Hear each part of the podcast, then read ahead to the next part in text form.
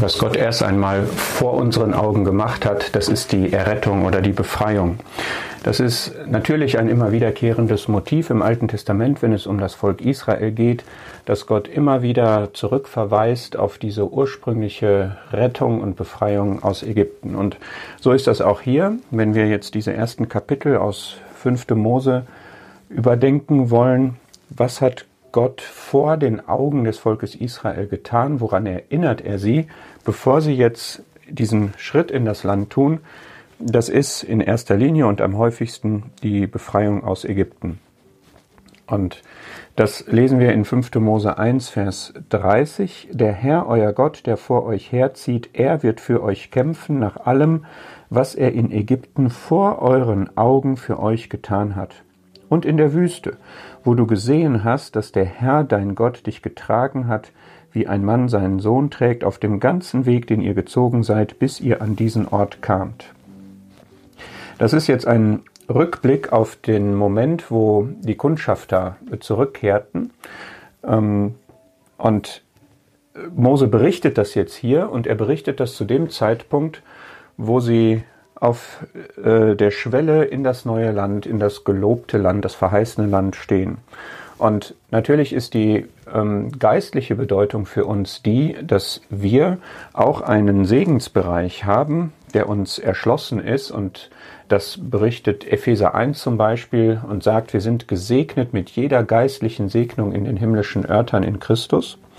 Und das ist das auch, wo wir uns hineinbegeben wollen, praktisch, dass wir uns diesen ganzen Segen erschließen, ihn erkunden, ihn in Besitz nehmen tatsächlich, also praktisch zum Teil unseres Lebens machen.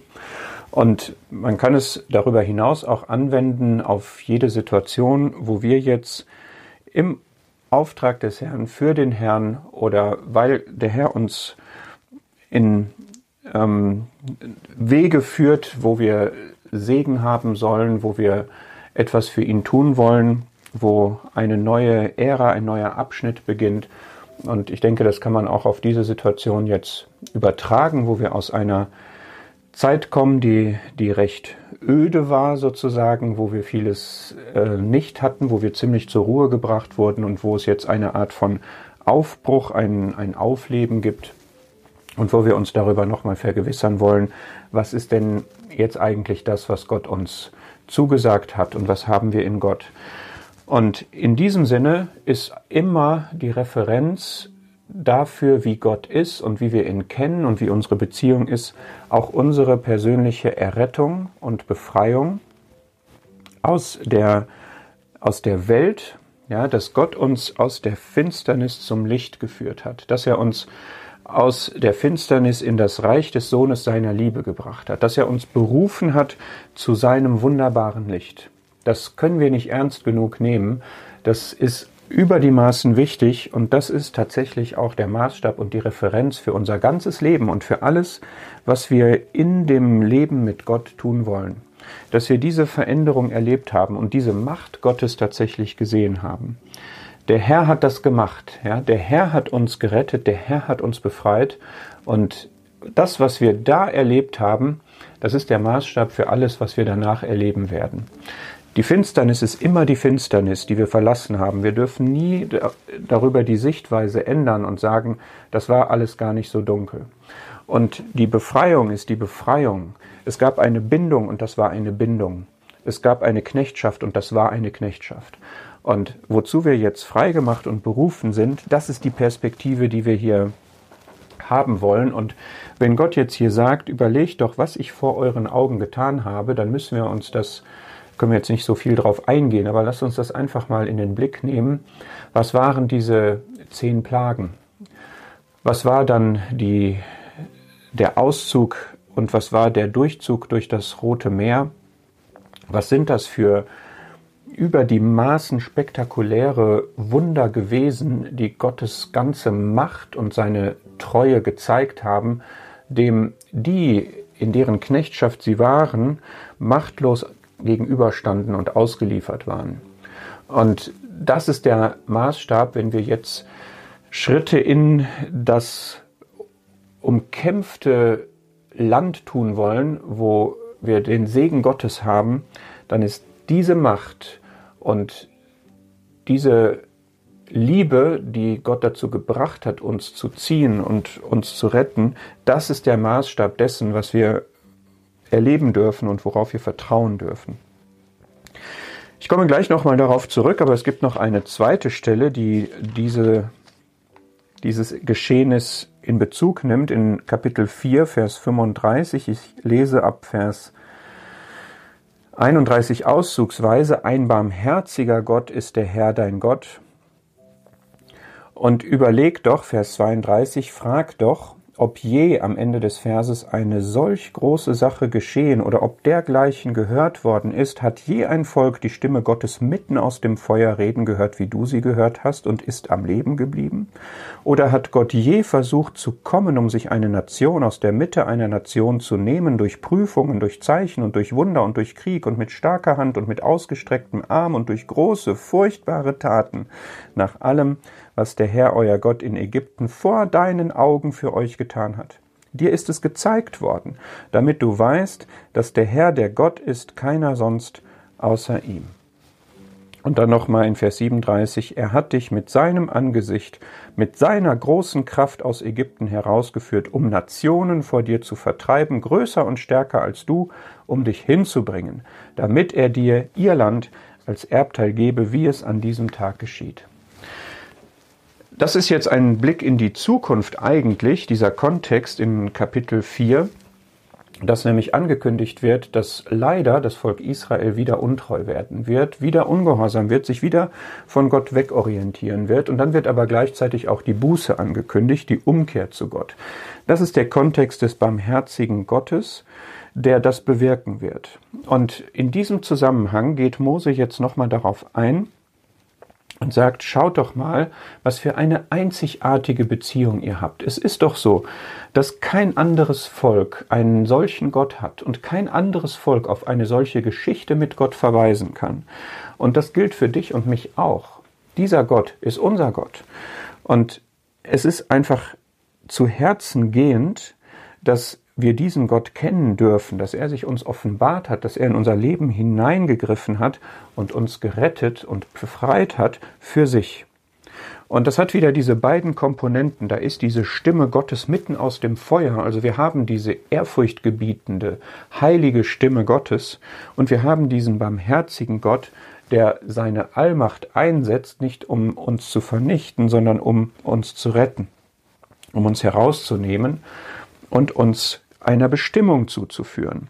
Diese Bestimmung nämlich, dass wir in dem Land sein sollen, was er uns gegeben hat, zu unserem Segen, damit es uns dort wohl geht.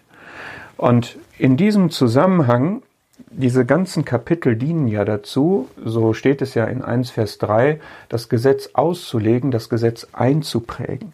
Und zum Einprägen dient dieses Geschehen, was sich vor den Augen Israels abgespielt hat. Das haben sie mit eigenen Augen gesehen. Und ich finde diesen Gedanken einfach so rührend, dass Gott sich hier sozusagen ins Zeug legt und sagt, schaut, ich habe es doch vor euren Augen gemacht. Ja, ich weiß, ich bin der unsichtbare Gott und ich bin da in dem Berg im Feuer ohne Gestalt bin ich erschienen, aber ich habe Dinge getan, die ihr sehen konntet. Die haben sich euch eingeprägt. Ich habe euch das vorgeführt, damit ihr etwas Anschauliches hat, was meine Worte und meine Verheißungen und die Glaubensaussagen, die ich euch gegeben habe, die das unterstreicht, die das bestätigt. Und Daran sollen sie festhalten in den Situationen, wenn sie jetzt in das Land gehen werden. Da ist ein Umzu hier in Vers 37, 38. Er hat dich mit seinem Angesicht, mit seiner großen Kraft aus Ägypten herausgeführt, um Nationen vor dir zu vertreiben. Es wird jetzt wieder Feinde geben. Es wird wieder Völker geben, die stärker sind als sie, wie damals. Und es hat damals auch Gott gesiegt und er wird es auch jetzt wieder tun. Und das ist ein so einschneidendes Erlebnis, dass in 6 Vers 22 dann eine Tradition begründet wird, eine gute Tradition, dass das weitergesagt werden soll.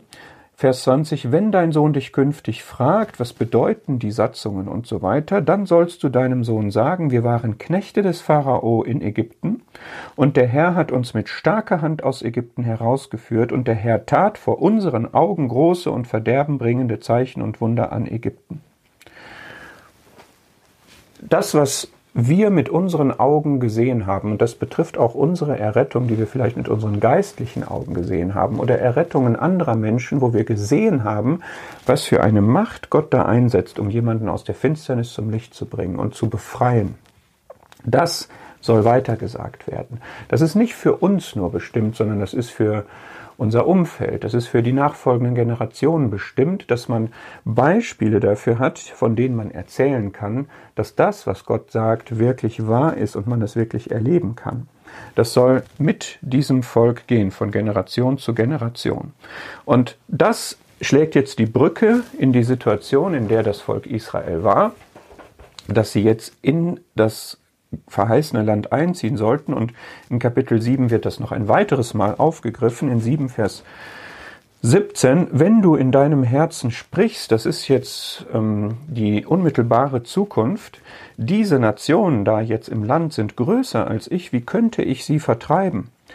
Dann heißt es, fürchte dich nicht vor ihnen, erinnere dich doch daran, was der Herr dein Gott dem Pharao und allen Ägyptern getan hat, an die großen Prüfungen, die deine Augen gesehen und die Zeichen und die Wunder und die starke Hand und den ausgestreckten Arm, womit der Herr dein Gott dich herausgeführt hat. So wird der Herr dein Gott all den Völkern tun, vor denen du dich fürchtest.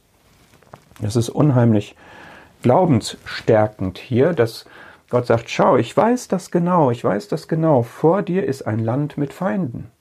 Und genauso wusste ich, wie die Verhältnisse in Ägypten sind. Und ich habe dich daraus befreit. Und genauso werde, wirst nicht du das Kämpfen haben, nicht du, auf deine Kraft kommt es an, sondern ich werde mit meiner starken Hand und mit meinem ausgestreckten Arm durch Zeichen und Wunder und so weiter werde ich das in die Hand nehmen und bewirken. Erschrick nicht vor ihnen.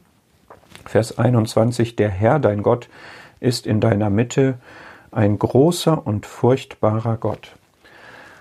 Dieses großer und furchtbarer Gott klingt erschreckend, aber im Kontext ist das ja etwas absolut Segensvolles, denn dieser Gott ist in deiner Mitte, wird ja hier gesagt. Das heißt, wer sich jetzt hier zu erschrecken hat, wenn das Volk Israel diesen großen und furchtbaren Gott in seiner Mitte hat, das sind die Feinde.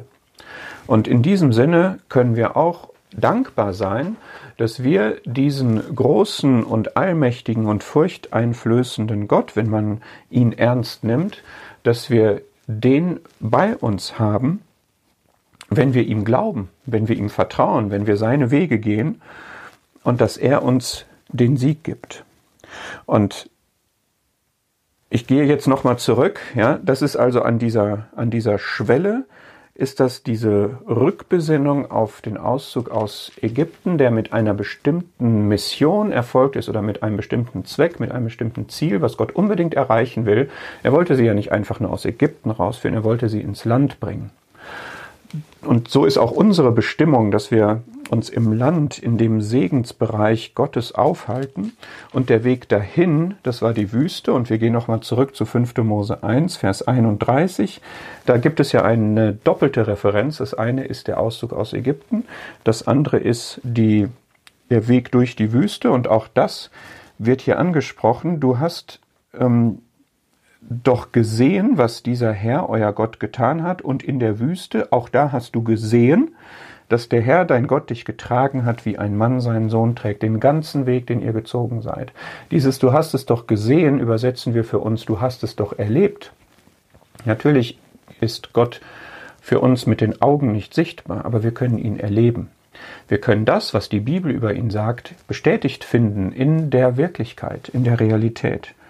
Und so wie wir dieses Land haben, diesen Segensbereich, in dem wir uns aufhalten können, so sind wir sozusagen gleichzeitig auch in der Wüste, in der, in der Welt, in der wir keine Nahrung finden, wo es geistliche Gefahren gibt und so weiter. Und da müssen wir auch durch, gleichzeitig sozusagen. Und auch da haben wir Gott und auch da werden wir getragen. Und ich möchte jetzt schließen mit einem ermahnenden Gedanken, nämlich Vers 32 hier in 5. Mose 1 sagt, aber in dieser Sache glaubtet ihr nicht dem Herrn eurem Gott. Das bezieht sich jetzt zurück auf die Geschichte mit den Kundschaftern in 4. Mose 13 und 14 und das ist ein absolut dunkles, das dunkle Kapitel vielleicht der, der Geschichte Israels bis dato, dass dort erkundet wurde, wie das Land wirklich ist und es war sehr gut und dann gibt es aber diesen Zweifel und diesen Unglauben, dass wirklich durch die Bank alle Führer des Volkes und letztlich dann auch das Volk selber sich in den Unglauben stellen und sagen, nein, wir wollen das nicht. Und dann sind Josua und Kaleb und Mose, wie er hier berichtet, die das hochhalten wollen, den Glauben hochhalten wollen und sagen, dieses Land ist sehr, sehr gut. Und dann ist einfach dieser, dieser Glaubenssatz, lasst uns nur hinüberziehen. Ja, der Glaube hat es manchmal ganz einfach, auch wenn die Verhältnisse schwer sind. Und das müssen wir uns jetzt auch sagen, wenn wir jetzt vorausschauen auf das, was, was vor uns liegt, was vor uns kommt. Das, was verheißen ist, da ist es einfach ein Glaubensja, was von unserer Seite gefragt ist und kein Zweifeln und kein Bedenken hin und her wälzen, sondern es geht darum, Gott beim Wort zu nehmen, sich auf seine Verheißung zu stützen und loszuziehen. Das ehrt Gott, dafür sind wir berufen, das ist unsere Bestimmung und diesen Glauben möchte er bei uns sehen. Darum hat er diese Dinge vor unseren Augen gemacht.